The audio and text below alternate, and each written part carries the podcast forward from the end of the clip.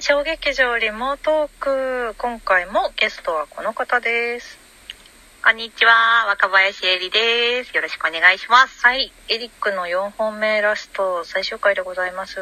パフパフパフパパフフパフ。エリックだわあ、本ーこれがエリックよー懐かしいなー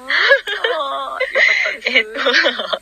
最終回に必ず皆さんにお聞きしてるテーマなんですけどうん。 2020年以降のそのねまあ今のあこれ撮ってる時はまだ緊急事態宣言かかっうん東京はかかってるんですけど、そんな2020年以降の演劇活動とかそういう中で考えてたこととか、そういうのを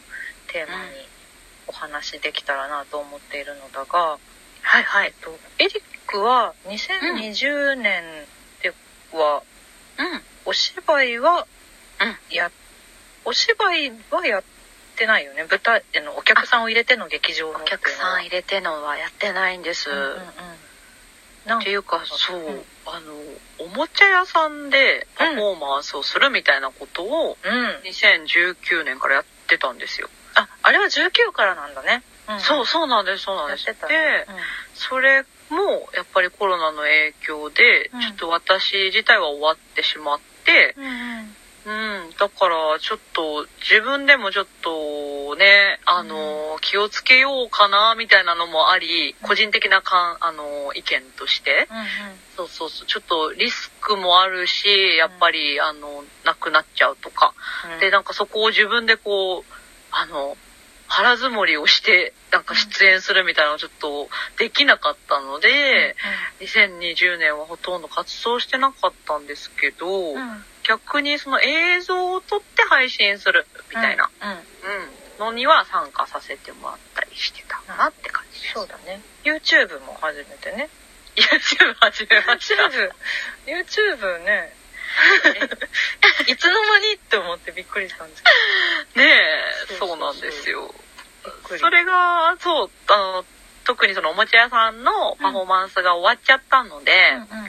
あの、やっぱりお客さんに会う機会が減ってしまうなって思った時に、一緒に働いてたお友達と、うんなんかせっかくだから、YouTube でもできるよね、そういうことって、みたいな話をして、うんうそうそう、解説したのがきっかけなので、うん、やっぱりまあコロナをきっかけに始めたって感じですかね。それがエリモグチャンネルの方あ、そうです、エリモグチャンネルの方。最近ちょっと新しい動画は上がっておらんのですが。でも、そう今、今ちょっと休み中で、 そうなんすごいあのストックを作らずに、いいやーって感じで始めてしまったのであ、なるほど、なるほど。そうそうそう今、大変だねあの制作期間でうんうん。取りだめをしてうんうん。全然鋭意あの活動はしてるんですけど皆さんの前にあの、うん姿が見えないっていう感じなんでなるほすどがなるほどそうエリはいモグチャンネルはじゃあリンクを貼っておこうあのーありがとうございうんそう YouTube ミュージカル「エリモグチャンネル」っていうのでエリックが見られますのでぜひそうなんですえ吉村めぐみちゃんという女優さんとうんうん2うん人でミュージカル風動画を上げそるうチそうそうャンネルですお歌お歌が上手い人尊敬って思ってこうとんで見てしまったで、えっと、あれ、おもちゃ屋さんのやつはさこれは同じおもちゃ屋さんなの YouTube の方はえっと別、なあの、うん。おもちゃ屋さんの名前は、あの、イギリスから来たハムリーズっていうおもちゃ屋さんで、横浜ののワールドポーターズにお店があって、今ももそこは、あの、全然営業してるし、うん私は出演してないんですけど、あの、まあ、あの、いろんなことを多分おもちゃ屋さんとしてやってらっしゃって、で、そこの、あの、まあ、元というか、あの、うん経営をしてるバンダイナムコさんとつながりがあったので、そうそうそう、バンダイナムコさんがやってる YouTube に今、あそうの、社員エリックって名前で、そうあなんので、すよ出演させてもらってる YouTube もあります。若学バラエティ総合案内バンドアヤモカナミューズメントの公式のツイッターもあるし YouTube チャンネルもあるんですけど、このファン化の、ファン化の課長は、私も共演経験のある岩田裕二君そうだよね。そう友人兄さん が。がいつの間にか課長になっておると思ってびっくりしたそうそうそうそうそう小劇場で活動してる方もやっぱりたくさんいて、うんそのおもちゃ屋さんもね、うんうんだからそうなんですよびっ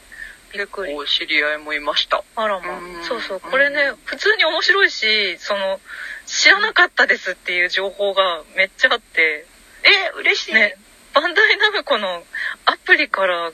そのうんゲームセンターのゲーム